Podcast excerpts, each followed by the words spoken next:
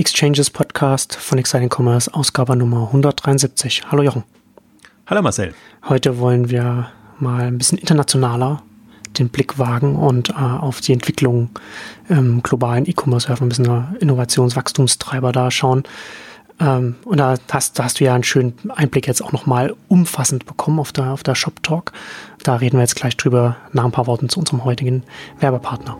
Casper, das Unternehmen rund um das Thema Schlaf. Die Casper-Matratze wurde mit Besessenheit designt und zu einem schockierend fairen Preis auf den Markt gebracht. Sie kombiniert federnden Latex mit stützenden Memory-Schäumen zu einer preisgekrönten Schlafoberfläche, die nie zu hart oder nie zu weich ist, sondern genau richtig. Kann ich bestätigen, ich schlafe auf einer Casper-Matratze und schlafe hervorragend. 2015 wurde die Matratze vom Time Magazine zur besten Erfindung des Jahres gewählt. Hier in Deutschland, Österreich und der Schweiz gibt es kostenlosen Versand und die Casper-Matratze kann man 100 Nächte im eigenen Zuhause Probe schlafen. Also wenn man sein Bett dann doch nicht mit der Matratze teilen möchte, wird sie kostenlos wieder abgeholt und man bekommt sein Geld zurück, muss sich also um nichts kümmern. Matratzen, die man hier kauft von Casper, sind made in Germany und weil Casper seine Matratzen direkt an die Kunden verkauft und die Händler auslässt, sind die Casper-Matratzen im Vergleich günstiger. Casper-Matratze bekommt man schon für 400 Euro in der Größe 80 x 200 cm und das geht dann hoch bis zur ganz großen 180 x 200 cm bekommt man für 800 Euro. Also nochmal, Kauf einer Casper-Matratze absolut risikofrei,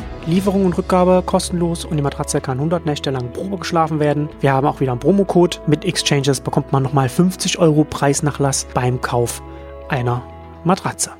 Ja, du warst jetzt vor kurzem länger in, in den USA und nach, bevor du nach Seattle gefahren bist, um dir da den Amazon Bookstore anzugucken, warst du in Las Vegas auf der, auf der Shop Talk und hast da, da waren, waren ja, man möchte fast sagen, äh, fast alle vertreten, also von den Großen bis zu den, bis zu den Kleinen, also die ganze, ganze Bandbreite da dabei. Äh, Amazon, eBay, Alibaba und natürlich dann auch so die, die neuen Wish, dass er da auch, äh, Wellen geschlagen hat, wie, wie immer, und auch die, die vielen Startups, die da präsentiert haben. Mit was wollen wir einsteigen? Das ist halt, ja, vielleicht mal allgemein. Also die Schwierigkeit momentan ist ja, sich einen Überblick zu verschaffen. Ja. Das ist ja wirklich nicht mehr so leicht. Es gab vor zehn Jahren, als so TechCrunch hochkam und dann, als die E-Commerce-Welle kam, ähm, war E-Commerce Gesprächsthema. Irgendwie alle Unternehmen wurden getrackt, äh, neue Unternehmen neue Konzepte, ähm, die VC, VCs waren aktiv, das heißt, man hat es auch über die Finanzierungsrunden dann mitbekommen und das fehlt ja jetzt. Also das ist unheimlich schwierig, ähm, einen Überblick zu haben. Ja, also die Branche so ist ja auch explodiert in den letzten zehn Jahren, in jeder Hinsicht. Absolut, ja, einerseits explodiert, aber andererseits auch nicht mehr so im Fokus ja. und also im Tech-Fokus, wo, ja. wo, wo es hochkam und ähm, es ja, also das, ich glaube, das Explodieren ist auch mit ist, weil, weil es dadurch so in, in so unterschiedliche Bereiche reingegangen ist. Also entweder du bist in dem Bereich aktiv, dann bekommst du es mit. Ähm, bist du nicht aktiv, tust du dich unheimlich schwer. Aber es gibt eben keine zentralen Instanzen mehr, wo man sagt, da gehe ich jetzt hin, wenn ich mir einen kompletten Überblick über alles Spannende im E-Commerce und im, im, im Handelsbereich äh, ver, ver, verschaffen will. Also es gibt natürlich die, die, die, die klassische Handel wird gut betreut. Multichannel, Omnichannel, alles was damit zusammenhängt, vielleicht hin und wieder auch ein schickes Wachstums-Startup. Und äh, was damit zusammenhängt, ähm, die Tech-Branche auch, ähm, VC-Finanzierungsrunden, aber dieses, dieses Gefühl für wirklich, was sind relevante Player, äh, wer, wer ist ambitioniert unterwegs, wer nicht. Ähm, also das Gute ist ja inzwischen, wenn man was Gutes sehen will, ist, dass ja nur mehr finanziert wird, was wirklich, ähm, ja, äh, hohe Chancen hat. Also es ist ja nicht mehr so, dass irgendwie jeder Kapital bekommt und dass man erstmal dann selber gucken muss, was ist relevant oder nicht. Also das, die Vorqualifizierung ist schon sehr, sehr hoch. Ähm, nichtsdestotrotz ist es aber schön und das macht die Shop Talk, ähm, ähm, die eben sehr gut vernetzt sind, auch mit den VCs und den Kapitalgebern, wirklich die mal alle an einer Stelle zu haben. Also um da gleich Missverständnis aufzukommen, aber kommen zu lassen, wenn natürlich wir oder bei Exciting Commerce die Shop Talk ist, dann ist sie natürlich als Wachstum und Innovationskonferenz da. Äh, aber die deckt natürlich auch die anderen Bereiche ab.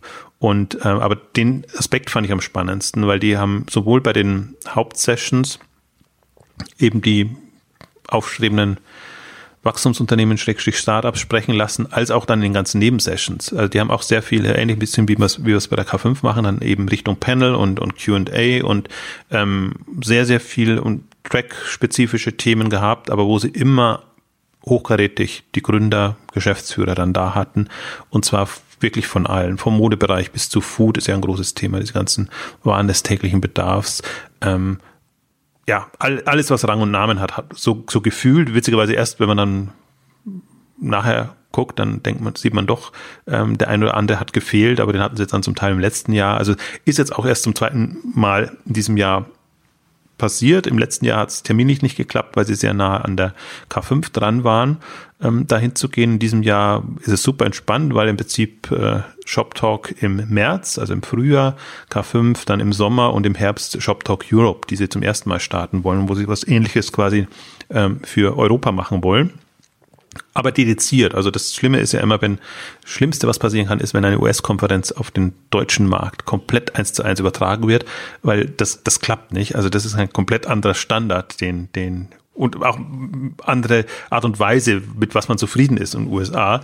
Ähm, das heißt, das werden sie adaptieren. Die haben auch ein europäisches Team dafür und kann man sehr gespannt sein, was sie da jetzt draus machen. Auch sehr viele europäische Speaker, aber ähnlich in der Machart wirklich alles, was Rang und Namen hat, da ähm, auf die Bühne zu bekommen, so dass man sich wirklich einen, einen, Eindruck verschaffen kann. Und was mir da klar geworden ist, also das eine hatte ich schon erwähnt, irgendwie wirklich wie, wie, ähm, ja, qualitativ die Vorselektion ist, also wie, wie streng die Vorselektion ist für die, die überhaupt Geld bekommen. Und die, die dann Geld bekommen, bekommen gleich wirklich viel Geld. Also kommen dann tendenziell schon im dreistelligen Millionenbereich ähm, Kapital, was man zum Teil auch gar nicht mitbekommen hat. Aber also so Thrive Market zum Beispiel, ähm, die jetzt auch eher in dem, in dem, dem Food ähm, Bereich aktiv sind, ähm, hatten eine riesige Finanzierung, nachdem sie sich am Anfang sehr, sehr schwer getan haben.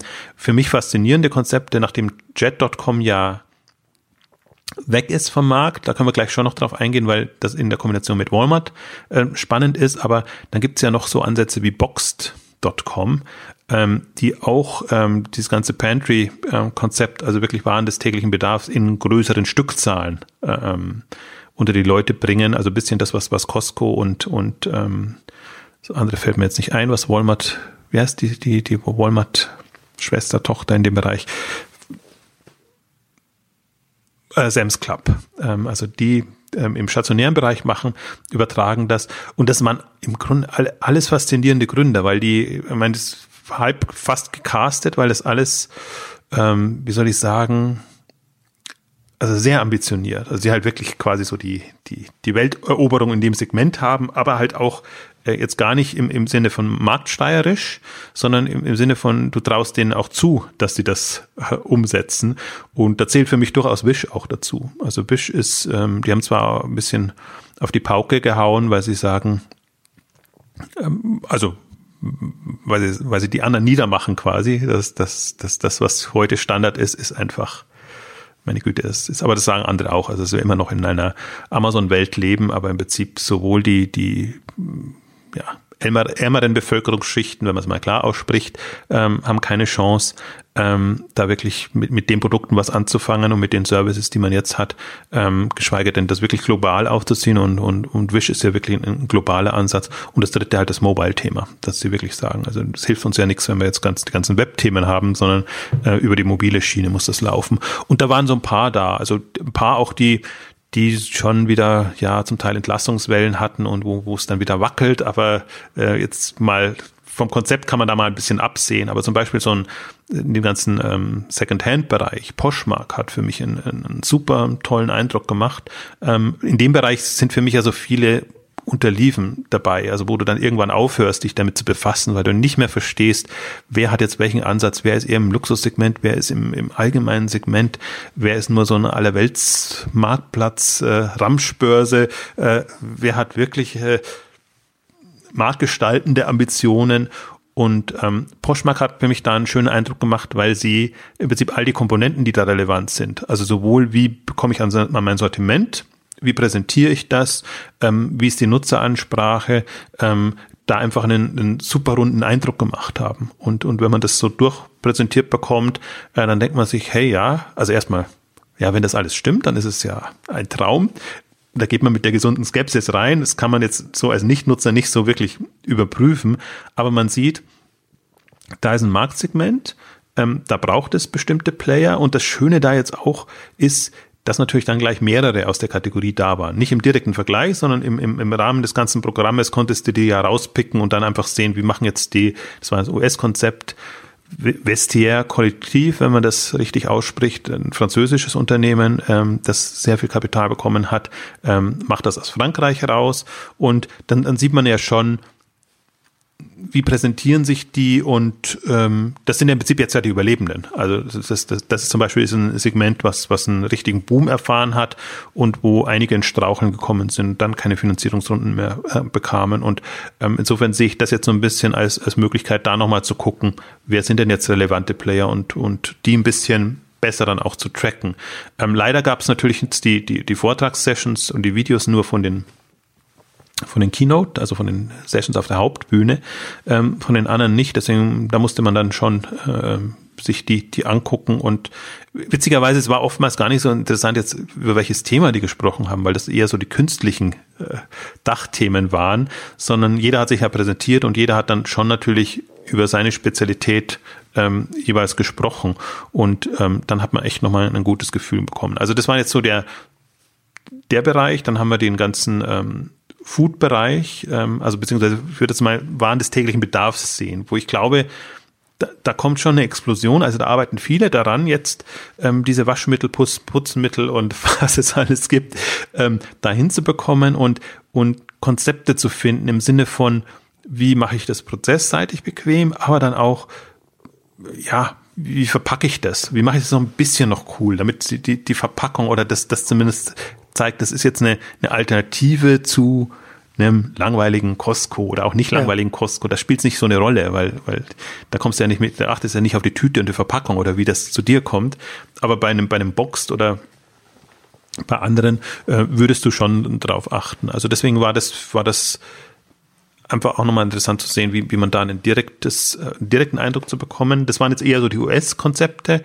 Ähm, was immer auch interessant ist, das ist jetzt, die ist jetzt nicht unbedingt als globale Kon Konferenz konzipiert, kann man nicht sagen, aber doch ein Flipkart und andere waren dann da und man hat es ja vielleicht gar nicht schlecht, dass wir das jetzt erst machen, so, so, so eine Rückschau auf, auf die Shop Talk. Und inzwischen hat man ja mitbekommen, warum die da waren. Man hat ja den Deal mit, mit eBay und, ja. und mit, mit den US-Investoren gesehen. Das heißt, es ist schon gerade eine, äh, oder das, das sind schon die, da wird schon gedealt und äh, die Gespräche laufen, aber laufen halt da auch weiter. Und da hat man sie wirklich mal alle an, an einer Stelle. Und das Schöne war halt, dass das Industrie, also generell die Branche, Dienstleister und alle Händler und Investoren ähm, da ähm, gemeinsam sind.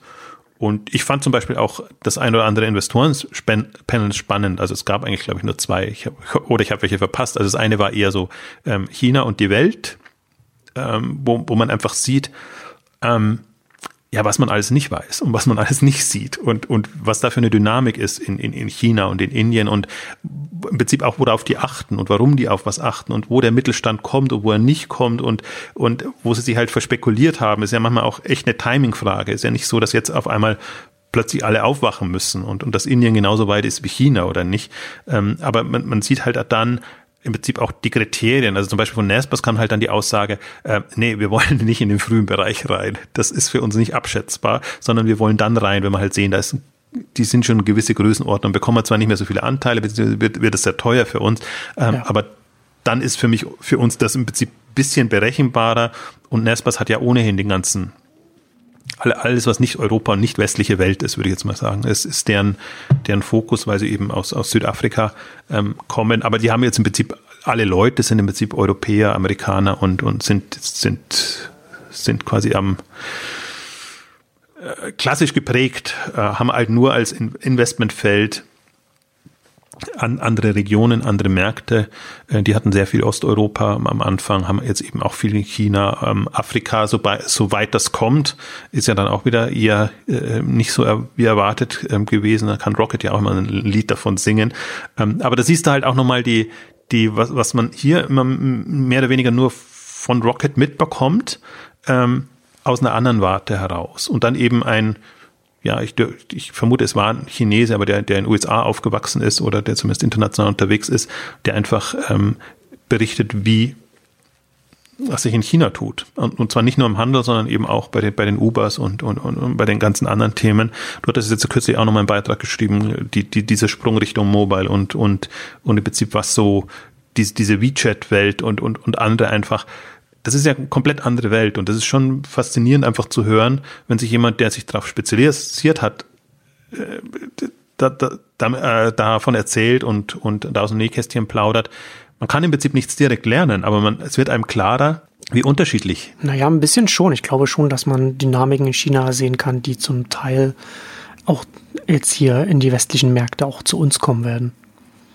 Ja, da bin ich halt mal gespannt. Also bin ich sehr, sehr gespannt. Das ist für mich immer so, dass das Alibaba ist für mich da immer so, dass, ähm, wo, wo ich drauf, drauf achte, äh, wo Alibaba immer momentan eher Vertrieb noch Richtung China macht. Also kommt alle nach China und verkauft dort und ja.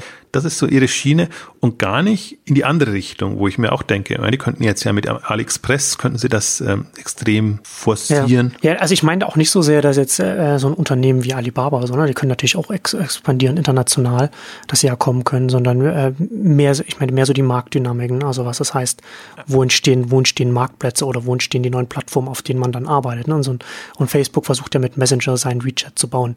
Und Alibaba ist ja auch ganz interessant, ne? Dadurch, dass der chinesische Markt so groß ist und man da sich so viel, so viel aus dem Markt rausholen kann und so viel machen kann, ist eine, ist eine Internationalisierung für, für einen Alibaba an ganz vielen Stellen gar nicht so attraktiv, weil sie außerhalb von China erstmal sehr, sehr viel machen müssten, damit sich überhaupt die Nadel für sie bewegt. Und in China selbst es nach wie vor noch sehr viel zu holen gibt auf dem Markt. Deswegen gibt es ganz viele große chinesische Unternehmen, nicht nur im Handel, sondern auch grundsätzlich in der Technologie, die sich die einfach sehr stark auf dem chinesischen Markt fokussiert bleiben, eben weil er auch so, eben weil er so riesig ist und man da natürlich dann da auch nicht den Heimatmarkt auch verlieren will. Ja, also da bin ich bei dir. Also wenn man auch sieht, alles, was an Innovation jetzt aus dem Silicon Valley kam, das ist alles äh, China inspiriert äh, gewesen jetzt. Also ja, aber, ne, aber weil man eben China sehen kann, ist halt schon ein bisschen, bisschen weiter, weil das alles hm. sehr mobile zentriert ist, zentrisch ist, hm. ne, weil ganz viele nur Smartphone haben und da entwickeln wir uns ja jetzt auch ja sehr schnell hin, ne, dass man sehr stark das prozentual geht das Desktop-Internet stark zurück und äh, Mobile schießt nach oben. Also das ist natürlich, was zum Beispiel ShopTalk auch macht, was wir bei der Kraft 5 so ein bisschen vermeiden ist, die lassen natürlich auch die Googles und die, die, die, ähm, die Facebooks und jetzt bin ich mir gerade unsicher, ob, ob ich Facebook jetzt bei, bei der ShopTalk gesehen habe oder, oder glaube ich es war bei dem Online-Marketing Rockstars, wo sie auch internationalen äh, Speaker hatten. Also die halt auch so ein bisschen, ja, das ist dann so immer so eine Mischung aus, aus äh, äh, Vertrieb und Themensetzung, sage ich jetzt mal. Ja. Also was, was Und das ist, ist ein ja, interessant, ne? Weil es ist jetzt nicht so, dass jetzt ein Facebook oder ein Google jetzt unbedingt mal, dass man unbedingt mal endlich mal hören will, was die zu sagen haben und was ja. die machen. Weil das kriegt man ja an allen Ecken und Enden, bekommt man dann das ja zugeschoben. Ja, aber das ist immer so, natürlich, äh, es, hebt dann so eine Konferenz dann doch, ne, wenn man sagt, auch Facebook war da und im, im Programm vertreten und Google äh, vertreten. Aber es sind dann immer die, die tendenziell die, die, die Vertriebsleute. Und es war natürlich, ist immer so, wie es passieren muss. Auch Google hatte dann sein Google Home versucht zu präsentieren ähm, also äh, Assistant, wie heißt denn Assist? Google Assistant? Assist? Äh, ja, also ihr, ihr Sprachprogramm hm, ja. ist natürlich dann ist natürlich schief gegangen. Also und, ja. und er hat dann auf der Bühne auch gesagt, äh, das ist genau das, was mir meine Mitarbeiter gesagt haben. Vielleicht besser auf Video aufzeichnen oder sonst irgendwas machen. Also kommt dann immer, es ist dann immer, es ist echt immer ganz schwierig. Aber ähm, ich meine, das, das sind die Themen, die sie einfach setzen wollen. Und ähm, es war dann so witzig, weil die der Alexa war natürlich schon sehr präsent, muss man schon sagen. Also äh, alle, die tendenziell solche Services präsentiert haben, haben tendenziell Alexa genommen, auch wenn da natürlich äh, auf so offener Bühnensituation kann natürlich alles schiefgehen und das ist natürlich immer zum zum Schmunzeln dann dann, dann angeregt. Was was interessant war, äh, also ich, ich springe heute so ein bisschen. Also es, es geht natürlich schon darum, sich ein allgemeines Bild zu machen, aber ich denke mal, es ist auch ganz spannend, einfach dann so ein paar, paar Highlights dann zu sehen. Ähm, Amazon war ja mit mehreren Vorträgen da zu, zu Prime Now und zu Marktplatz. Und Marktplatz war ja auch eine, eine, im Grunde eine reine Vertriebsgeschichte. Ähm, Amazon als Freund des, der Marken und Hersteller mit eher Eigengewächsen und gar nicht so den Prominenten. Also hätte man gedacht, das ist so Anker oder so, so bringen. Nee, das waren eher so ähm, andere und, und generell ja, so der ganze Pitch war in Richtung, äh, wir sind äh, quasi für Markenhersteller ähm, toll. Und nur am Rande kam da aber auch kurze Umfrage im, im Raum, wer ist Prime-Mitglied? Und Massen von Händen gingen hoch. Also da, da sieht man einfach Wahnsinn. Also das, ja. das ist, es war jetzt eine Branchenkonferenz. Also klar, da ist nochmal was anderes, aber äh, das, das ist einfach verführerisch. Das ist ein toller Service und der Witz war ja dann, also man muss ja, ich möchte auch gar nicht immer auf eBay rumhacken, aber es ist halt schon, eBay hat da sein, sein wir liefern drei Tagen äh, Service vorgestellt und bei allen anderen ist zwei Tage äh, schon so quasi das, was, was, was sie ankündigen. Ähm, auch, auch bei einem, bei einem Amazon, auch das ist ein Marktplatzmodell. Ne? Und ähm, eBay ist ganz glücklich, wenn sie die drei Tage hinbekommen und, und stellen das als, als Revolution vor. Also es war auch nochmal interessant, einfach zu sehen, du hast Amazon, eBay und, und Alibaba und ich würde da eben fast noch Walmart jetzt mit reinnehmen, als, als die vier ähm, großen, weil, weil Walmart so einen, ach, also die, die, die, da bin ich so hin und her gerissen, aber die, die so ein, so ein, so ein, so ein, so, ein, so eine Dynamik entwickeln. Also sagen wir mal, die wollen einfach jetzt, wollen angreifen und die machen es gar nicht so unsmart. Und, und deswegen würde ich die jetzt für, sagen wir mal, zwei Jahre als relevanten Player erachten. Äh, in der Zeit können sie beweisen, ob sie zumindest als relevante Exit-Option für viele. Ja, das auch noch. Das, das so rum auch. Also das, das ist der Effekt dann, der in ja. Anführungszeichen schöne oder nicht schöne Effekt für die Branche, dass sie jetzt alles aufsammeln, was noch so da ist. Aber dass sie, und das findet man ja auch in Deutschland nicht und nirgends, dass jemand mal die Ambition entwickelt, einem Amazon etwas entgegenzusetzen. Und darum geht's bei Walmart jetzt. Also geht's jetzt nicht darum oder nicht nur darum. Ja, wobei sie haben den Willen, was entgegenzusetzen, aber sie haben noch nicht so richtig etwas, was sie da entgegensetzen, finde ich. Ja, genau, aber ich, ich komme ja immer vom Willen. Erstmal muss okay. ich Willen, ich würde mir ja schon wünschen, wenn andere, wenn, wenn eine Metro-Gruppe oder Media Saturn den Willen hätte, ja. aber so etwas entgegenzusetzen okay. oder ja. die Otto-Gruppe oder so. Ne? Also der, der, am Willen scheitert es ja dann oft schon. Und da, dass es dann schwierig ist und, und dass es irgendwie zum Teil auch lächerlich ist, was dann kommt und, und, und schon da ist, ist auch klar. Also deswegen, also ich nehme es jetzt mal am Willen und an dem, ich schätze halt einen, einen Mark Law als sehr ehrgeizig ein. Ähm, ich weiß noch nicht, wie der in, in, in dem Walmart-Konstrukt zurechtkommt. Und ich, ich sehe auch äh, ein bisschen eine Schizophrenie gerade, dass er es versucht, allen, allen äh, recht zu machen. Also er, er weiß im Prinzip, dass er gegen Amazon nur ankommt, wenn er online etwas entgegensetzt. Ähm, gleichzeitig versucht er sich aber sage ich mal, mit, dem, mit den klassischen Walmart-Leuten schön zu schauen, dass er sagt, wir haben noch einen Pfund, das heißt Läden und mit dem können wir auch wohl buchern ähm, und versucht das hinzubekommen. Jetzt gab es ja diese, diese schönen Service, das hat er da nur angekündigt, aber an, angedeutet und jetzt auch angekündigt, dieses, äh, wir geben den Rabatt, die ihre Produkte abholen äh, bei, bei, bei Walmart.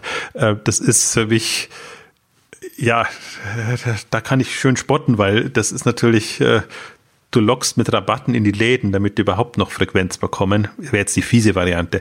Man kann es auch positiver sehen. Dann kann man sagen, okay, das ist jetzt auch, es geht eigentlich um die Produkte, die sonst bei in den Läden nicht zu finden sind ähm, bei Walmart und die man aber da trotzdem bekommt. Trotzdem ist es irgendwie durch von, von hinten äh, das Pferd aufgezäumt. Also das, das wird dann als als Mehrwert Amazon gegenüber ähm, kundgetan ähm, ist aber mehr so eine Rettungsaktion von Walmart und dann noch eine wenig lukrative, weil wenn sie da mit den Preisen runtergehen müssen, ist natürlich auch nicht die, die, die, die, also das ist nicht nach vorne gerichtet. Deswegen, ich, ich nenne so ein bisschen Torschlusspanik. Also Walmart mit, mit, mit Torschlusspanik oder Panik, ja. Äh, aus, aus dem Grund passiert gerade sehr viel und da passiert die Chat-Übernahme und, und die, die Zukäufe. Das Interessante auch noch, also ich habe leider das visuell nicht so hinbekommen, sonst hätte ich es auch als, als Bild gepostet, aber das war ja so, so, so Walmart und Jet.com waren Sponsoren oder hatten auch, so wie eBay, ne, ne, ne, im Ausstellungsbereich einen großen Bühnenbereich. Die Walmart und Jet.com waren aber gegeneinander aufgestellt. Das heißt, auf der einen Seite hast du Walmart, auf der anderen Seite hast du Jet.com. Und auch auf den Plakaten war das so. Und jetzt wirkte das so, wirklich so, als ob da zwei Welten quasi aufeinander prallen. Mhm. Also war nicht so gemeint, sondern im positiven Sinne ist es natürlich so, dass Jet.com jetzt die in Anführungszeichen Marke für die Millennials äh, werden soll, die online mitgeht. Und äh, Walmart eben ganz klassisch und da muss man es noch irgendwie verknüpfen. Aber das war wirklich sehr konfrontativ aufgestellt, was ich auch irgendwie ein Zeichen fand. Aber jetzt diese, diese Grundphilosophie, ähm, die jetzt, glaube ich, wir haben ja auch, es gab zwei Sessions, eine offizielle, die man rein konnte und die Recode-Session, ähm, die eigentlich dann wieder informativer war ähm, von, von Walmart. Und da hat man schon gesehen, ähm, wie ambitioniert er ist, was er versucht und wie er einfach auch ähm, die Not sieht und wie er sieht, dass bei Walmart sehr schnell sehr viel passieren muss. Und ähm, was für mich das, das, Bemerkenswerte war eigentlich, und das habe ich so noch nirgends mitbekommen, ähm, das qualitative Moment, dass er sagt, wir haben ein Qualitätsproblem, was die Präsentation unserer Produkte angeht. Und selbst wenn wir neue Produkte über den Marktplatz reinbekommen, ist uns Amazon und sind uns andere viel zu weit voraus, als dass wir das selber machen. Und deswegen übernehmen die das jetzt zum Teil, also Schubai und, und, und andere äh, Vertical-Spezialisten, ja. weil sie sagen, die machen das schon seit 20 Jahren oder 10 Jahren und, und, und die haben diese Qualität und wir bekommen das sehr, sehr schnell rein. Ähm, und das ist, ich glaube, das ist ein unterschätzter Faktor. Absolut, ja. Marktplatz klingt so leicht und schnell, aber Datenqualität und vor allen Dingen in, in eine stimmige Datenqualität hinzubekommen, ist bei den, muss man fast schon sagen, Millionen von Produkten gar nicht so einfach. Und das fand ich halt, das finde ich halt dann immer schön zu sehen. Ich schätze ihn ohnehin mehr als, als Innovationstreiber in dem Bereich ein, als jetzt in dem visionären Bereich. Also ich glaube, halt, also der hat mit Diapers eigentlich gezeigt, wie man effizientes Lager organisiert ja. und, und, und, das macht. Und ich, er ist, er ist sehr im operativen Zuhause, ja. Ja, also, aber da glaube ich, ist er wirklich mit, äh, mit äh, also Weltklasse, einer, einer der besten, der, hm. der einen da voranbringt. Also deswegen würde ich jetzt da auch nicht wirklich innovative Services und so Geschichten erwarten, aber unter Effizienzsteigerung, also von Einkauf bis, bis Warenhaltung bis, bis Lieferung, ähm, glaube ich, kann Walmart extreme Sprünge machen, wenn sie ihn lassen. Aber er hängt jetzt an dem Chef und er hängt jetzt im Prinzip äh, an dem Zeitfenster von, sagen wir, zwei bis drei Jahren, wenn er noch äh, Geld ausgeben darf und noch keine Sparrunden da sind, weil irgendwie die Gesamtumsätze nicht so sich entwickeln. Also, aber dieses Zeitfenster, denke ich mal, hat er jetzt. Und dafür hat er jetzt in den letzten, ja, ich meine, vor einem Jahr ist es angekündigt worden, aber sagen wir mal, halben Jahr, wo er jetzt aktiv sein konnte, ähm, schon sehr viel bewegt. Hohe Geschwindigkeit, muss man, ja. muss man sagen. Also da scheint man ihn auch viel Freiraum zu lassen, sonst würde das jetzt auch nicht so schnell, wäre es nicht so schnell gegangen mit den Übernahmen dieses Jahr. Ja, und er hat halt auch das Netzwerk, ne? Er hatte, er musste ja, ich meine, ja. klar, Chat.com war aber ja eigentlich die schwierigsten Finanzierungsrunden, das hinzubekommen. Deswegen kann ich mir vorstellen, der hat mit allen gesprochen und hat die natürlich jetzt alle dann irgendwie da und kann sagen, jetzt ähm, reden wir nochmal aus der anderen Richtung, jetzt übernehme ich mal eure mehr oder weniger Problemfälle. also, das ist schon, also wenn, wenn sich jemand darauf einlässt, da in so einem Konzern das dann zu machen, was mir nicht ganz eingeht, ähm, ist das natürlich für so einen Konzern schon schon Wahnsinn, was da möglich wird. Und ich glaube auch, dass, dass er momentan wahrscheinlich noch alle eher über, übertölpelt mit dem Tempo, das er äh, vorlegt und natürlich jetzt viele Leute rausgekickt wurden, selbst ganze Teams. Und Walmart war ja vorher nicht auf der faulen Haut gelegen. Das heißt, die haben ja wirklich ähm, ihre Innovationsteams da in Silicon Valley oder so aufgebaut. Jetzt dummerweise sitzen die alle im, an der Ostküste. Und dann hat er natürlich jetzt äh, tendenziell da hunderte von Leuten entlassen müssen und äh, tendenziell die Chat.com-Leute rücken halt jetzt nach und bekommen einfach jetzt nicht nur Verantwortung für Chat.com, sondern für das, für das ganze Thema.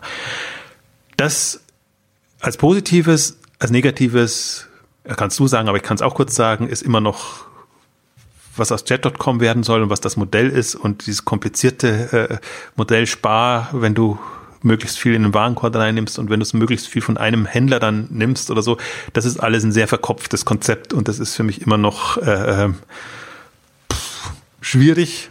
Also im Detail, und ich, du bist ja noch, vielleicht unterstreich doch mal deine skeptische Position, nicht, dass immer darüber kommt, nur weil ich jetzt begeistert bin, du bist eher skeptisch.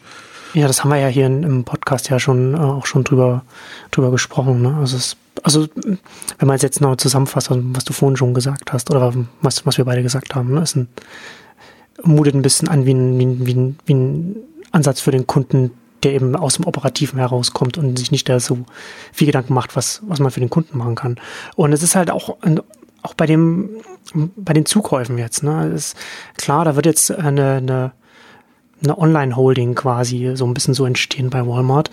Aber das, ich, ich sehe dann, ich sehe dann nicht so richtig, was dann reicht gegen, gegen den Amazon in einem direkten, im direkten Wettbewerb. Ne? Also gerade jetzt, finde ich ja ganz interessant in dem Zusammenhang, ähm, Shipping Pass haben sie ja dann auch wieder eingestellt, äh, Walmart, was sie da mal so ein bisschen äh, einge eingeführt hatten. Ähm, und da hatte ich ja damals schon ein bisschen gehofft, dass sie da in der Richtung, Richtung Prime etwas machen, auch das dann umbenennen und so, dass man da ein bisschen mehr machen kann, was Kundenbindung angeht und was dann auch ein bisschen von der Geschäftsmodellseite her angeht, was man mehr reinbringen kann. Und das, da kommt ja von, von Walmart überhaupt nichts in der Richtung. Ne? Und das, und da glaube ich, dass wir da jetzt auch in nächster Zeit da auch nichts äh, sehen werden. Und dann im Vergleich dazu dann äh, zwei interessante Entwicklungen gerade. Ne? Also jetzt Amazon hat jetzt vor ein paar Tagen Subscribe für Amazon vorgestellt. Da machen sie einen Marktplatz nur für Abos. Also ob es jetzt Dropbox ist oder New York und so weiter. Und da ist natürlich dann, das ist jetzt erstmal so ein reines, eine Zentralisierung von Payment, sage ich jetzt mal. Aber das kann man natürlich dann auch darüber hinausgehen, dass man sagt, okay, jetzt gibt es vergünstigte Abos für, für Prime oder man macht nochmal ein neues, neues, man bündelt das nochmal, ne, wo man dann sagt, man, man kommt in, in der Summe zahlt man weniger, als wenn man jetzt das einzeln abschließen würde, ne? aber dann natürlich bekommen dann die, die entsprechenden Anbieter, bekommen dann dadurch mehr Kunden und so weiter. Was, ähm, also da baut sich Amazon gerade etwas auf, wo sie noch sehr viel stärker in die Richtung gehen können, die, die Walmart überhaupt nicht auf dem Schirm hat. Und du hast ja vorhin schon gesagt, ne, die Leute, wer auf so einer Konferenz in den USA, wenn man da fragt, wer ist Prime-Mitglied, ne, im Heimatmarkt äh, Amazon, da ist Prime extrem präsent. Da sind sie jetzt langsam bei, bei, also es gibt einige Studien, die sagen, dass sie da jetzt bei über der Hälfte der, der Haushalte sind. Und, und ich finde interessant, dass ausgerechnet Alibaba bzw. Alibabas Lazada jetzt letzte Woche was vorgestellt hat, was ich immer von Chatcom und von Walmart erwartet habe. Sie haben jetzt so eine, äh, wie haben sie es genannt, Live-Up nennen sie es, das ist auch eine Subscription, wo man dann auch so vergünstigt äh, geliefert bekommen kann und zum, und da ist auch Uber mit drin, wo man da günstiger dann Fahrten dann da bekommt und auch äh, sechs Monate Netflix oder so ein bisschen was, ne? wo man halt mehrere Unternehmen so zusammenholt und das so bündelt, ne? wobei man muss sich ja überlegen, was kann man denn den Leuten anbieten, wenn jetzt gut, Lazada ist jetzt, da ist jetzt Amazon noch nicht direkt, aber die werden da auch hinkommen in Indonesien, äh, Südostasien.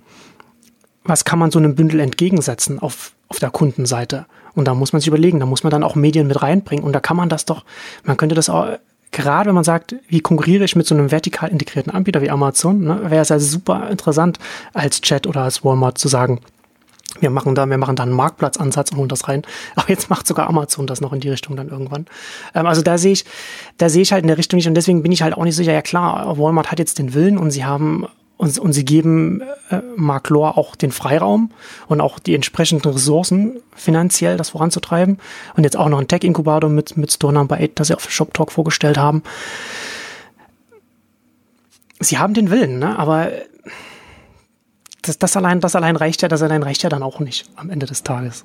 Nein, ich glaube auch, da sieht man auch nochmal die, die unterschiedlichen Ansprüche, die du hast und die ich habe an, an ähm, die in Anführungszeichen Innovationstreiber oder die, überhaupt äh, das Geschäft treiben.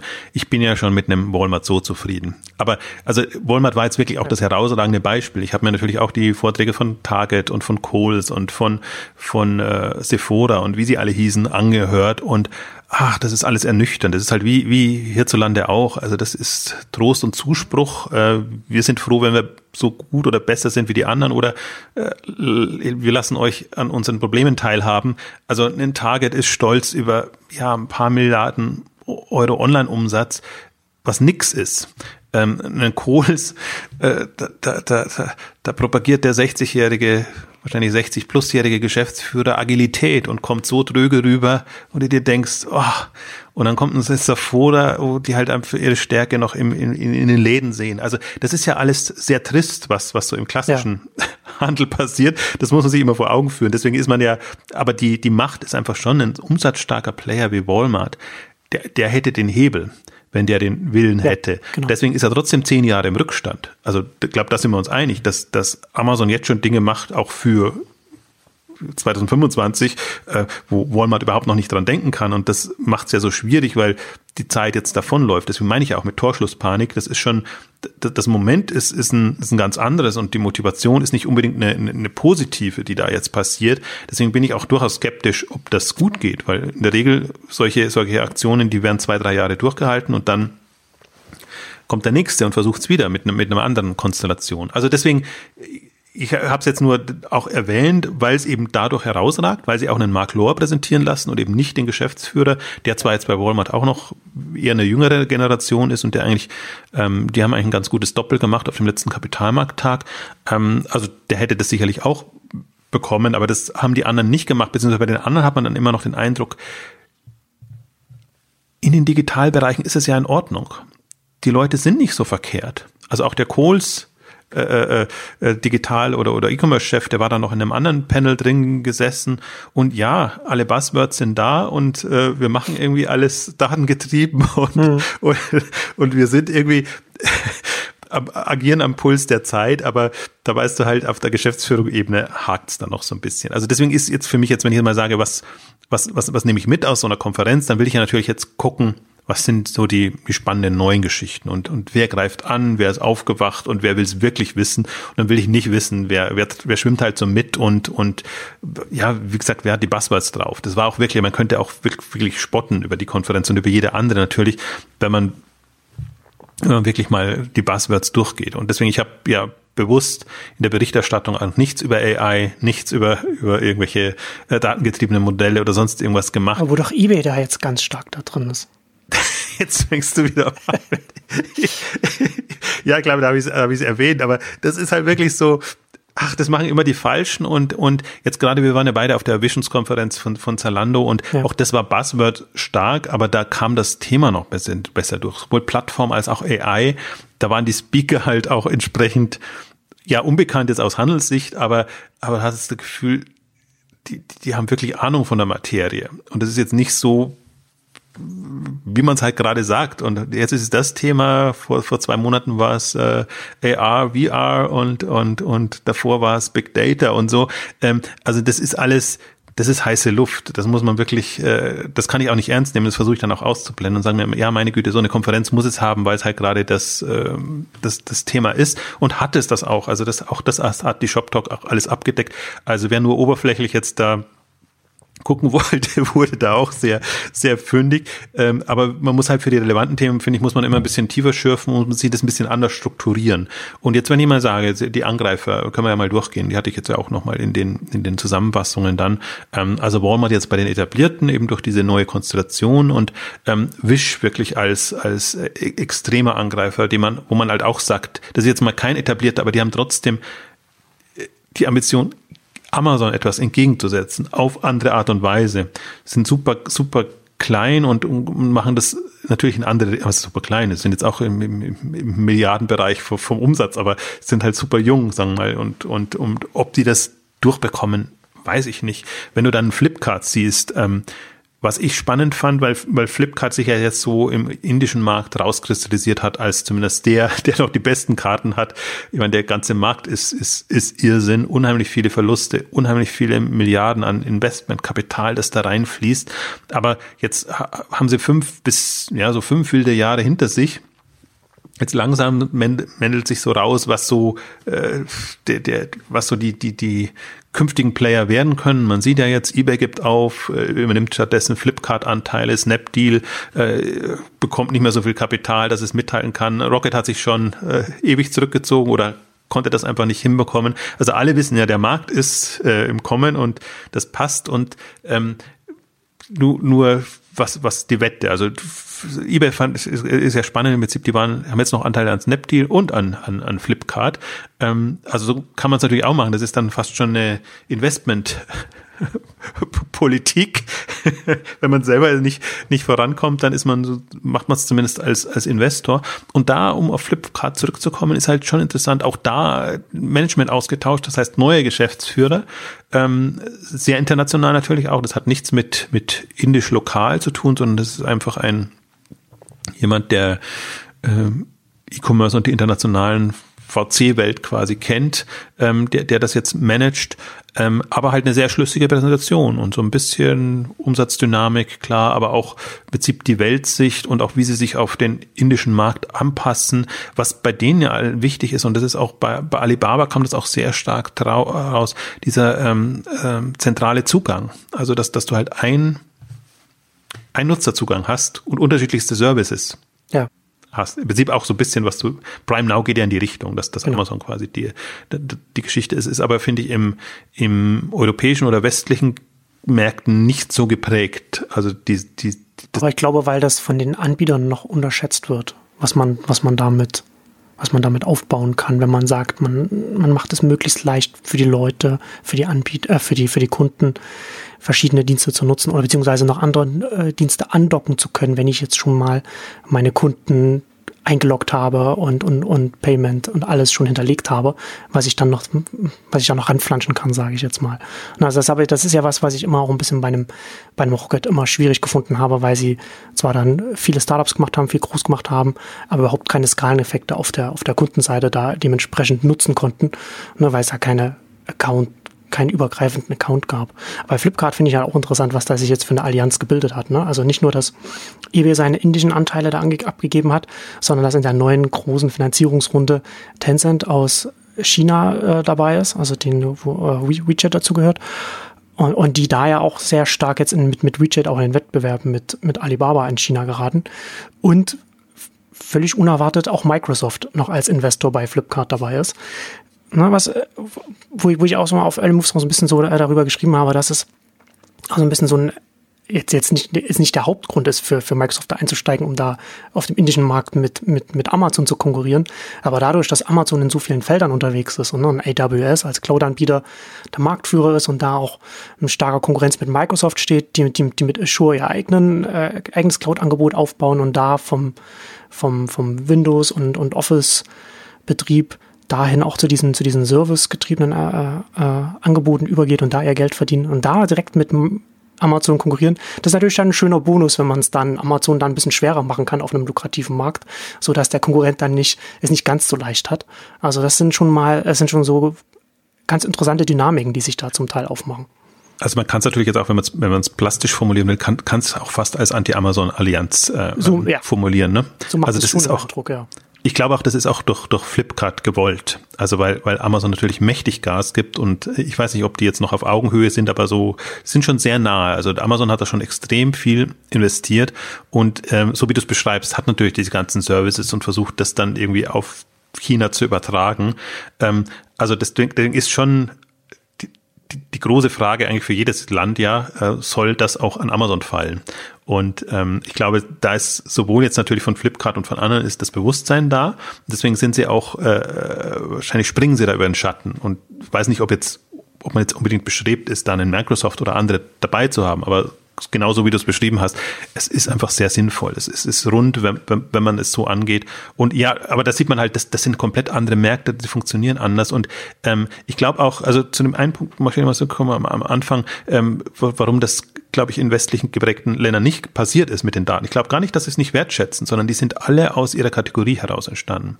Selbst ein Amazon ist aus E-Commerce heraus entstanden. Und wenn du dir jetzt anguckst, einen Alibaba oder auch einen Rakuten in in Japan, die ja. haben sehr frühzeitig auf unterschiedliche Services, Financial, äh, Touristik, äh, ähm, E-Commerce-Handel ähm, gesetzt. Deswegen glaube ich, sind die, warum es auch, vielleicht liegt es auch in der Kultur oder dass, dass, dass da ein anderes Verständnis dran ist, dass das gar nicht vielleicht so getrennt ist in Kategorien, dass sie es deshalb gemacht haben. Ich glaube, jeder würde das schon gerne wollen. Ähm, und ja gut, es, im, jenseits des E-Commerce, also bei, bei den Facebooks und Googles oder so, ist ja genau dieselbe äh, Dynamik auch spürbar. Also dass man wirklich äh, versucht, ähm, das über, über die, die Kundendaten und also die, die Einfachheit beim Wechsel von Services, aber eben natürlich auch die, die gute Trackbarkeit dann, dann hinzubekommen. Also das ist mir da auch nochmal klar geworden, weil es im Prinzip ein bisschen der Unterschied ist. Das würde dir einen Amazon oder andere würde dir nicht so präsentieren. Aber das hat sowohl Flipkart präsentiert als auch Alibaba äh, präsentiert und bei Alibaba war es ja mehr oder weniger nur ein Pitch. Also das war jetzt nicht, da hat der Nordamerika-Chef äh, gesagt, äh, die, wir, geht, geht alle nach China. Also was, was, was ich musste da auch wieder, ich, ich musste, ich musste immer schmunzeln, weil ich immer denke, es ist, glaube ich, gibt keine Unternehmensvertreter, die es einfacher haben, Vortrag zu machen als die Vertreter von Alibaba. Muss man einfach nur ein Slide vom Single Stay ran, ranwerfen ja, und, den, und, den und, und, die Leute fallen immer vom Stuhl. Egal, egal auf welcher Konferenz man das macht. Und der Effekt in den USA ist noch größer, also weil die sind sich dessen nicht bewusst. Da ist ja, am, Ja, äh, also da ist ja USA ja. wirklich noch ein abgeschottetes Land. Das, das kannte ja auch kaum jemand. Da haben auch die, da gab es auch eine, eine, eine Umfrage, wer, wer kennt den Singles Day oder so. Und das war schockierend Und das auf einer wenig. Fachkonferenz, ne? Also das ist schon überraschend.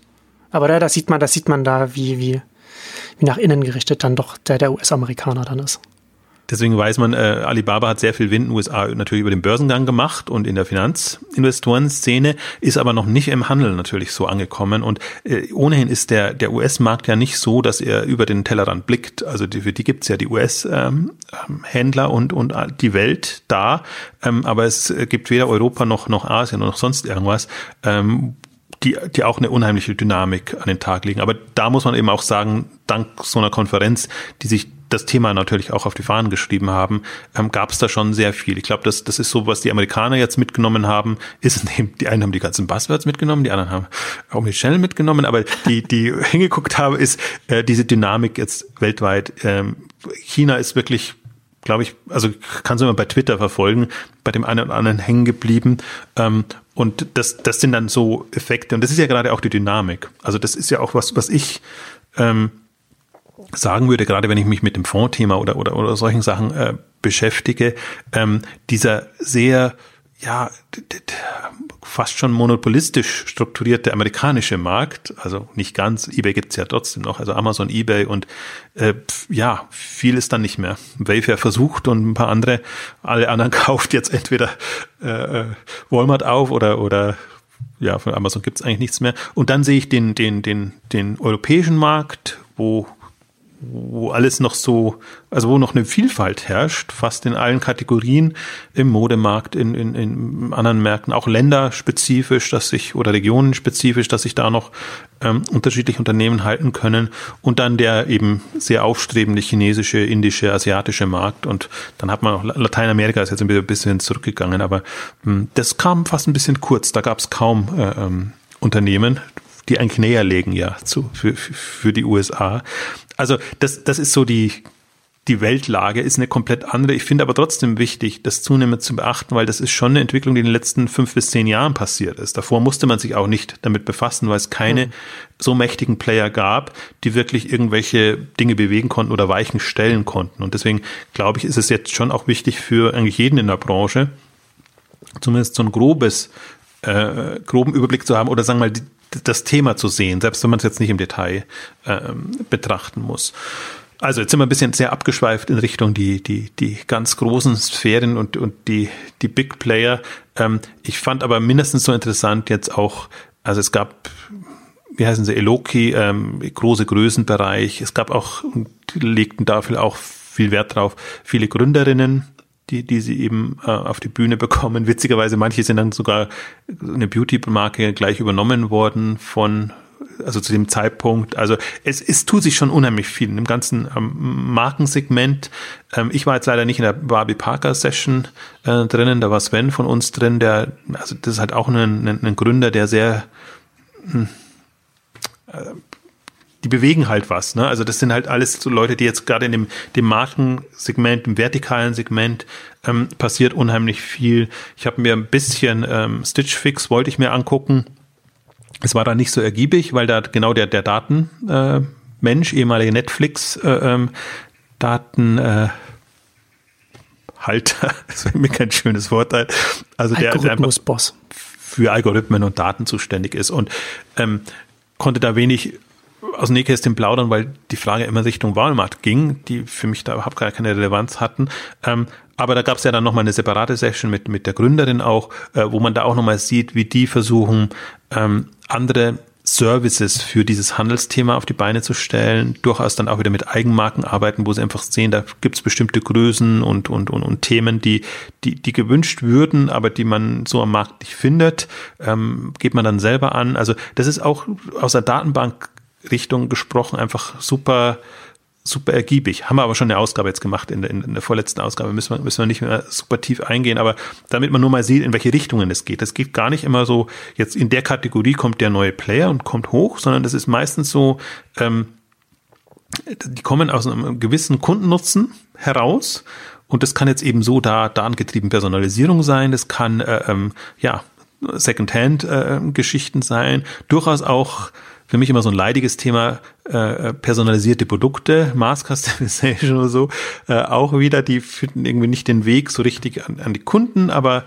auch, auch da gab es das, das, das ein oder andere dann, das spannend da ist, 3D-Druck, also es war eine der wenigen ähm, europäischen Player, ähm, die, die, die im Bereich auch, auch da sind. Ähm, also und da sieht man sie halt mal in geballter Macht. Alles, was dann trotz allem noch, wo man ja immer den Eindruck hat, das ist jetzt alles sehr ausgedünnt und es tut sich wenig. Ähm, das war jetzt nicht die Frühphase, sondern es war eigentlich schon so in dem, in dem Wachstumsbereich, wo sich einige durchgesetzt haben.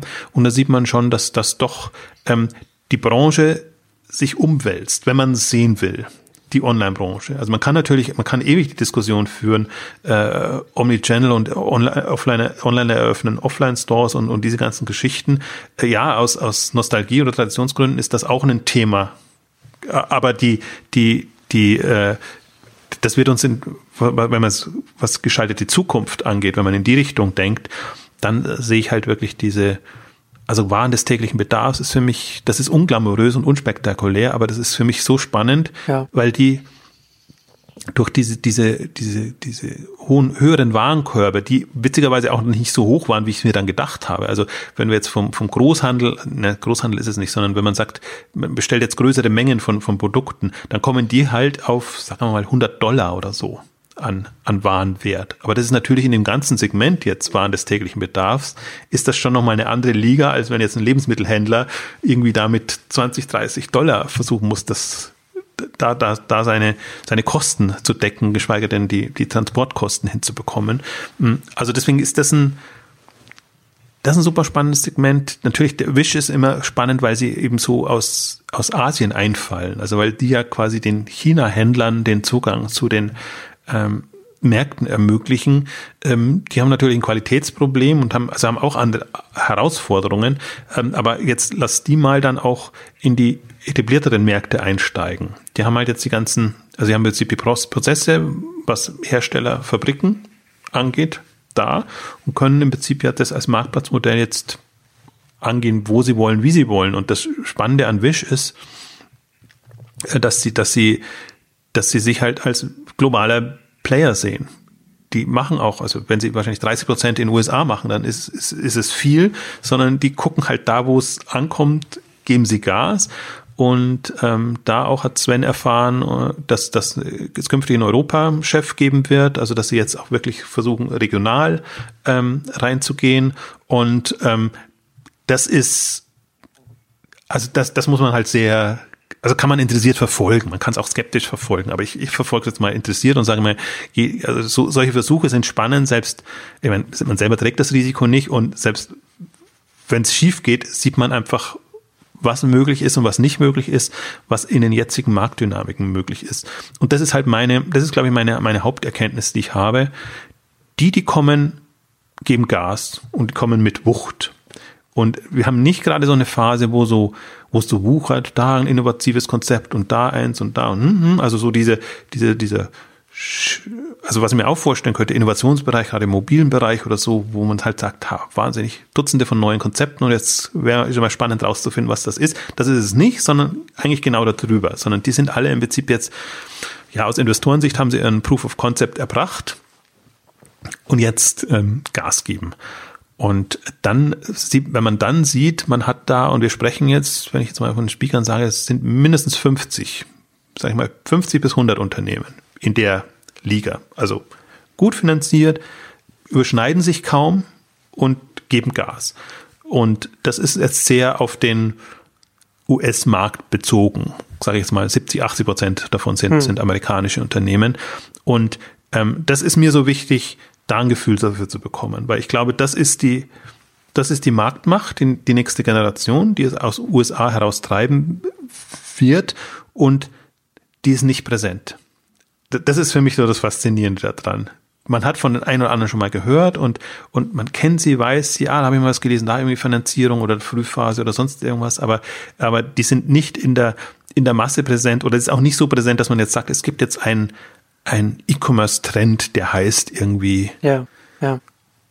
Hat die, die nächste Generation der, der mächtigen Player kommt, sondern der Eindruck ist eher, ja, die Großen wachsen, sind da, Nachschub gibt es keinen, weil die VCs kneifen. Aber das, das Spannende auch da ist, du hast die, sage ich mal, Handvoll oder zwei Handvoll an E-Commerce-Investoren dann auch da.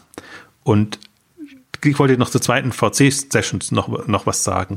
Ähm, also es war, gab so diese im Wachstumsbereich äh, und es gab die, ja, das sind die Accels und die, die Index und, und wie sie alle heißen, äh, da, ich glaube, Lightspeed war auch mit, mit, mit vertreten, die halt jetzt noch, noch E-Commerce machen und die, die auch gar nicht skeptisch sind. Also das, das ist ja immer, also ist ja immer die Frage, gibt es eine Grundskepsis dem E-Commerce gegenüber? Ähm, also die gibt's ja, aber die jetzt nicht skeptisch sind, dass ich sage, wenn ich jetzt irgendwie einen coolen Gründer habe, dem ich zutraue, dann ist für mich kein Grund, dem kein Geld zu geben, weil er E-Commerce macht. Und das, das meine ich damit. Ne? Also deswegen auch dieses, im Grunde dieses Grundcasting. Du hast das Gefühl bei allen, du hast jetzt sehr, wie soll ich denn sagen, sehr, sehr, sehr kompetente, professionelle Gründer, ähm, die, die wissen, was sie tun und denen die Investoren das auch zutrauen. Und ähm, deswegen, wenn, wenn solche Gründer sich E-Commerce-Themen annehmen, dann finden die auch Geld und dann geht es auch voran. Deswegen hat auch ein, ein Mark Law natürlich sein Chat.com Geld bekommen. Vielleicht jetzt nicht von, den, von der Top-Liga der Angesehenen, aber äh, das hat halt eine Überzeugungskraft, wenn du sagst, du, du hast das schon mal gemacht, du hast dann Amazon verkauft und du hast jetzt eine Idee, wie du Amazon schlagen willst, dann traust du so jemandem das natürlich best, eher zu ähm, als, als so manchem anderen. Also deswegen ist, bin ich da zurückgekommen eigentlich mit so einer ähm, ja, wie soll ich sagen, also im Grunde zuversichtlicher, weil, weil für mich das zwei Probleme gelöst habe. Ich habe wieder einen Überblick, für mich war es so ein Auffrischungskurs alles mal gesehen. Du, du weißt so grob, wie sie sich präsentiert haben. Und dann jetzt aber auch, wenn man jetzt mal auf die nächsten zehn Jahre sieht, sagt, das, das, da muss es einem nicht bange machen. Also man kann jetzt nicht, wenn man man könnte jetzt, ich beschreibe es natürlich positiv, man könnte es natürlich jetzt auch negativ sagen. Also man kann sich als Stationärer nicht auf die faule Haut legen und sagen, ich muss jetzt nur auf Amazon und Zalando achten und da kommt ja nichts mehr. Und dann wird, werden die Innenstädte und die Einkaufszentren wieder es wird alles wieder gut und, und so. Äh, das, das, das kann man sich abschmecken. Und äh, eigentlich ins Fäustchen lachen musste ich mir, weil ich war dem Vortrag zwar nicht, weil ich die natürlich alle vermieden habe, die ganzen Omnichannel-Vorträge, aber so dieses Westfield-Einkaufszentrum in San Francisco ist ja immer eins so, eins der Vorreiterzentren, ähm, die einfach immer für, da macht eBay seine Innovation, da machen alle möglichen Innovationsgeschichten und dann schlägt es immer für große Schlagzeilen, aber es ist mehr so ein Demo-Einkaufszentrum, das die hippen Dinge macht. Und selbst die haben quasi gesagt, Omnichannel ist es nicht mehr. Und es war dann so, hm. ist auch so durch die, ist auch so durchkursiert, äh, weil, weil es natürlich viele übel genommen haben. Ähm, sondern es ist, und ja, da kommt das, kommt was ist es dann banal? Natürlich die Kundenorientierung. Klassische Amazon-Modell. Das kann ich auch schon nicht mehr hören, aber, aber da ist mehr dran, ähm, also kundenorientierte Konzepte zu machen, ähm, wo auch immer die die Kunden dann abholen oder bedienen. Ja, wenn es dann halt ähm, nicht nur ein Lippenbekenntnis ist. Ja, ist es leider auch meistens. Ja, ja. Aber, äh, ne, aber, aber selbst. Die Kunden wollen mal raus, die wollen das bei uns abholen. Ja. Die wollen mal vor die Tür gehen. Du bekommst dann günstiger, weißt du, dann gebe ich ihnen Nachlass und sag, wollen sie gerne dahin kommen. Na, nein, also das, das sind so die, ja, deswegen man kann die Konferenz, ich muss da auch wieder zur Vorsicht warnen, das ist jetzt meine Sicht auf diese Konferenz und ähm, andere haben es ganz anders gesehen. Man kann auch die ganzen Rückblicke lesen. Mhm. Manche haben das als, als Innovationskonferenz gesehen, wo eben AI und hm, ganzen Trendthemen da war. Ähm, andere haben es durchaus auch gesehen, ja, der, der, der stationäre Handel kommt wieder, weil die eben Läden eröffnen. Es gab auch Session dazu von Online, die die Läden eröffnen und wie man es halt so klassisch auch auf Neocom und, und anderen eher beruhigenden Konferenzen hat. Also man konnte da auch sehr viel Trost und Zuspruch rausnehmen. Ähm, aber die, es ist für mich aus meiner Sicht noch keine Konferenz gelungen, jetzt im E-Commerce-Feld, mich erinnert das sehr an frühere TechCrunch-Konferenzen und so Tech-Konferenzen, ähm, die einfach wirklich versuchen, das USU auf die, an einen Ort zu bekommen und auch, auch solche Themen rauszuarbeiten. Also was, was kommt dann an Innovationsthemen ähm, hoch? Und das ist ihnen wirklich super gelungen. Also das das, da kann ich auch nur, nur schwärmen davon und äh, ich habe ohnehin viel erwartet, aber ähm, das habe ich in, äh, in der E-Commerce-Konferenz noch nicht so erlebt und ich bin ja, man weiß ja von Konferenz, wo ich schwärme, ist ja durchaus so eine NOAA-Konferenz, wo ich schwärme, weil die das ähnlich auch machen unter Vernetzungsgesichtspunkten, aber eben branchenübergreifend. Und ähm, ja, wir würden eine K5 nicht machen, wenn wir nicht das Gefühl hätten, dass das Segment braucht das. Nur eine K5 kann natürlich nicht, ähm, ähm, also die will nicht alles für alle sein, sondern eine K5 ist halt bewusst an die Wachstumstreiber und, und also Innovation, wir sagen Wachstums- und Strategiekonferenz, also die, die einfach Märkte von morgen gestalten wollen, ähm, gedacht. Und ähm, eine Shop Talk ist schon, die wollen halt die nächste ultimative Anlaufstelle sein gegen die klassischen eher verbandsgetriebenen und, und, und ähm, Handelskonferenzen, muss aber auch sagen, unheimlich viel Geld dahinter. Also die haben natürlich auch Finanzierungsrunden bekommen und äh, deren Ziel ist ganz klar ein Exit. Aber das will ich, will ich jetzt mal ein bisschen ausblenden, weil ich sage, äh, nichtsdestotrotz muss man sich inhaltlich und organisatorisch so auf die Beine stellen, dass man wirklich so eine hochkarätige Konferenz hinbekommt. Und das weiß jeder, der das versucht, dass das gar nicht so einfach ist und dass es wirklich so eine Henne-Ei-Problem oftmals ist, ähm, wie man die Leute zu, zusammenbekommt. Und das ist zum Beispiel auch der Grund, warum sie es in Las Vegas machen, was einem auch immer nicht klar wird, äh, dass die dann tatsächlich dann auch mal da bleiben. Und wenn du würdest du es in San Francisco, Los Angeles oder New York machen, dann würden die sofort wieder ins Büro rennen und irgendwie du, du hättest sie weg. Und so schaffst du es zumindest einen Tag, im besten Fall, die ging jetzt drei Tage netto brutto vier Tage, weil es schon Sonntagnachmittag begonnen hat, bis Mittwoch ähm, Mittag. Ähm, also, und da sind sie dann auch da und das ist dann auch schön einfach zu sehen, wenn du siehst, die sitzen in den Sessions und dann sind dann später am Panel und, und, und hören sich das an oder referenzieren dann auch auf, auf andere Vorträge und Themen. Also dann, dann erfüllt das auch genau den Zweck und das ist nicht nur, wir lassen jetzt die Speaker einfliegen und ähm, das Volk wird quasi bespaßt, also ich möchte jetzt gar nicht so sehr auf das Konferenzkonzept eingehen, das, das wäre auch nochmal ein spannendes Thema, kann man auch sehr viel lernen, auch wie, mit welchen Tricks und, und, und äh, wie man es halt aufziehen muss, dass es dann auch rund wird und funktioniert. Da haben wir persönlich viel davon gelernt. Ähm, ich sehe es jetzt erstmal aus, aus einer inhaltlichen Richtung und ja, gab auch, also muss, vielleicht, um, um das noch abschließend zu sagen, um auch alles äh, abzudecken, gab natürlich noch einen Ausstellerbereich, war nicht eine reine Programmkonferenz, sondern ein riesiger Ausstellungsbereich, ist auch aus allen Nähten geplatzt. Das heißt, nächstes Jahr gehen sie schon an einen neuen Standort hatten auch äh, vielleicht noch ein, ein, ein Schwank noch, was, was dann immer so putzig ist. Die hatten echt ein Platzproblem. Das heißt, da, wo sie ihre, ihre Breakout-Sessions hatten, mussten sie in der Mittag, Mittagspause das Essen servieren. Deswegen sind die immer, mussten die immer wieder alles abbauen, dann die Tische fürs Mittagessen rein und dann wieder raus und dann die Sessions wieder. Deswegen war die Konferenz auch komplett anders aufgebaut. Normalerweise beginnt man ja mit Keynote und dann Breakout und, hm, hm, hm, und sondern war genau andersrum. Die, die Keynotes waren tendenziell äh, eher, eher später. Also die hatten wirklich, wenn man das nochmal sieht, auch was, was die organisatorisch dann ähm, leisten mussten, ähm, ganz andere Herausforderungen, damit sie mit dem Platz, und der war riesig, also das war auch zum Teil auch, was als Kritik kam, drei Stockwerke und man musste schon sehr viel laufen und, und, und hin und her, war schon riesig mit, glaube ich, 5000 5000 Teilnehmern so um den Dreh rum, aber die wollen halt dann Richtung in den zweistelligen Tausenderbereich ähm, im nächsten Jahr. Und ich glaube, auch das schaffen sie, weil die haben sich jetzt wirklich einen guten Namen gemacht und ähm, das Thema gibt's her und ja. ähm, also ich kann, kann da auch, also ich will es nicht unbedingt aktiv empfehlen, aber jeder sollte sich das angucken und nicht für jeden ist so eine Konferenz was, ähm, aber für alle, die sich eben ähm, ja also die mal wirklich alle Relevanten da haben wollen und die das auch wertschätzen können. Manch, manchem ist es auch, kann es ja auch wurscht sein, wer da noch alles äh, kreucht und fleucht oder, oder Dinge vorantreibt. Das ist jetzt für das Tagesgeschäft vielleicht nicht so relevant, aber für,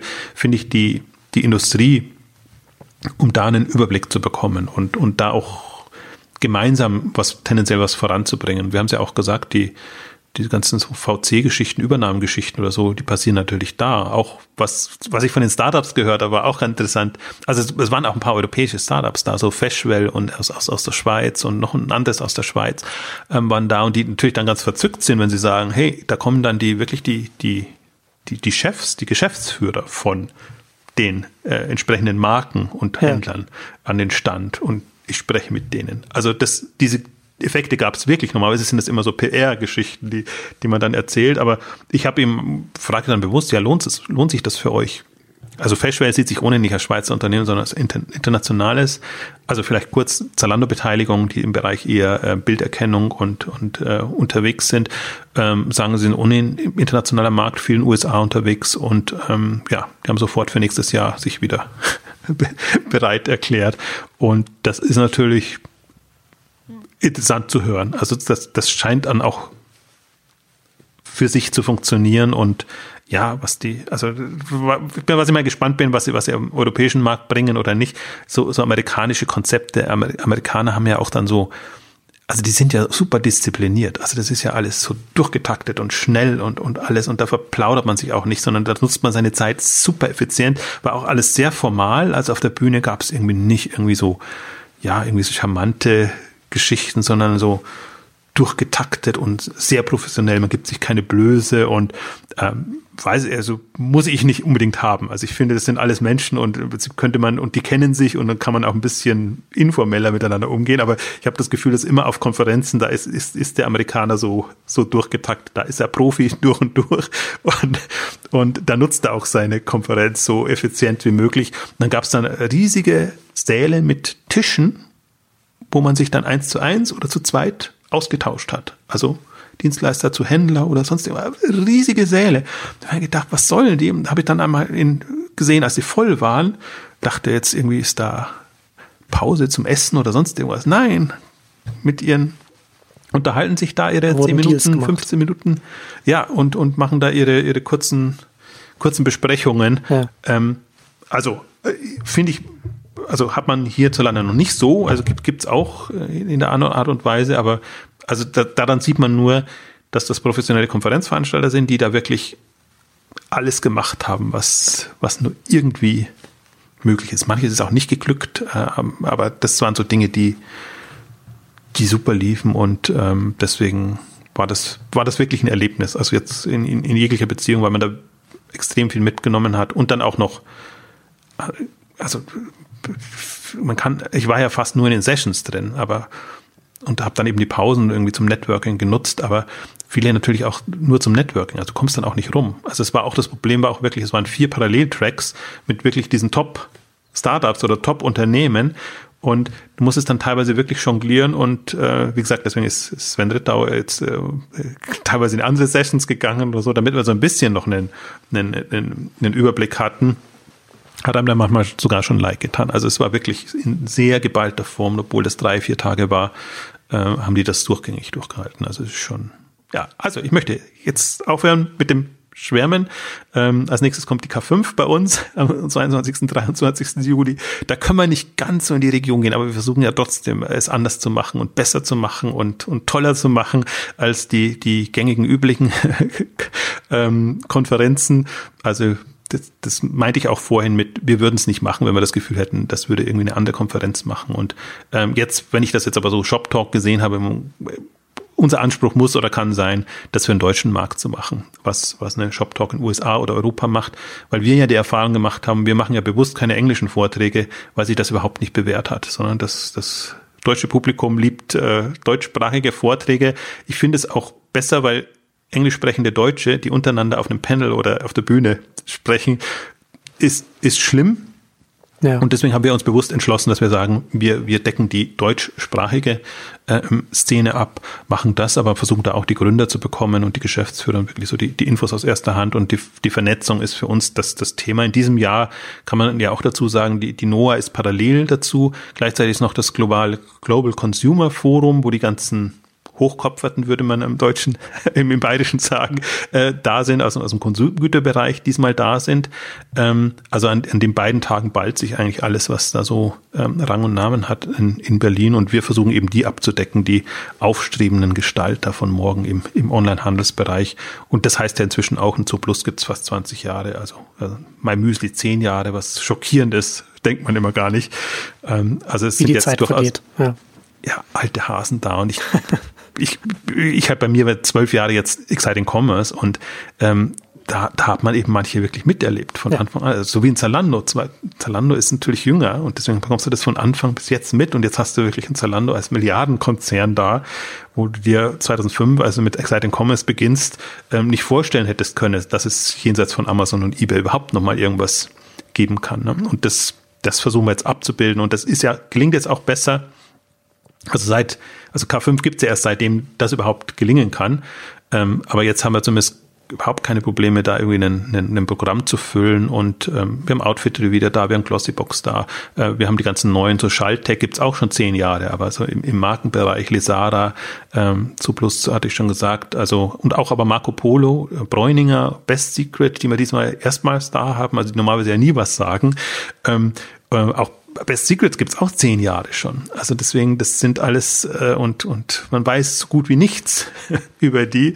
Marco Polo finde ich spannend, weil da, da können, ein ehemaliger Zalando ähm, Mitarbeiter, der im, im Marktplatzbereich war, der jetzt für Marco Polo als Geschäftsführer quasi im digitalen Bereich das, das aufbaut und natürlich jetzt aus der anderen Warte heraus Strategien entwickelt äh, für, für so eine Marke und äh, man denkt ja dann immer, dann müsste er super skeptisch gegenüber Zalando sein. Nee, sondern er sieht halt sehr realitäts, also sehr bewusst, was kann Zalando ermöglichen, was kann es nicht ermöglichen.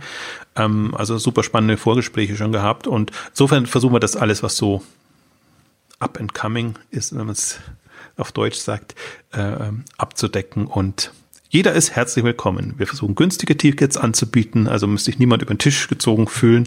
Und ich glaube, gerade Berlin im Juni ist A, das Wetter mal schön und da lohnt sich die Stadt. Es bieten sich super Netzwerk, Networking-Möglichkeiten, also mit ja. denen, die auf den Konferenzen sind, aber natürlich auch mit der Berliner Szene an sich. Also insofern auch in eigener Sache, aber ich, ich würde es nur jedem empfehlen, der ohnehin wenig Zeit hat und dann eine Gelegenheit nutzen will, dann sollte er wirklich solche solche Chancen nutzen, wenn die Leute auch offen sind, da sich auszutauschen. Also das als kleiner Werbeblock zum Ende. Genau, und damit kommen wir zum Ende unserer großen internationalen Ausgabe. Vielen Dank fürs Zuhören und bis zum nächsten Mal. Tschüss. Tschüss.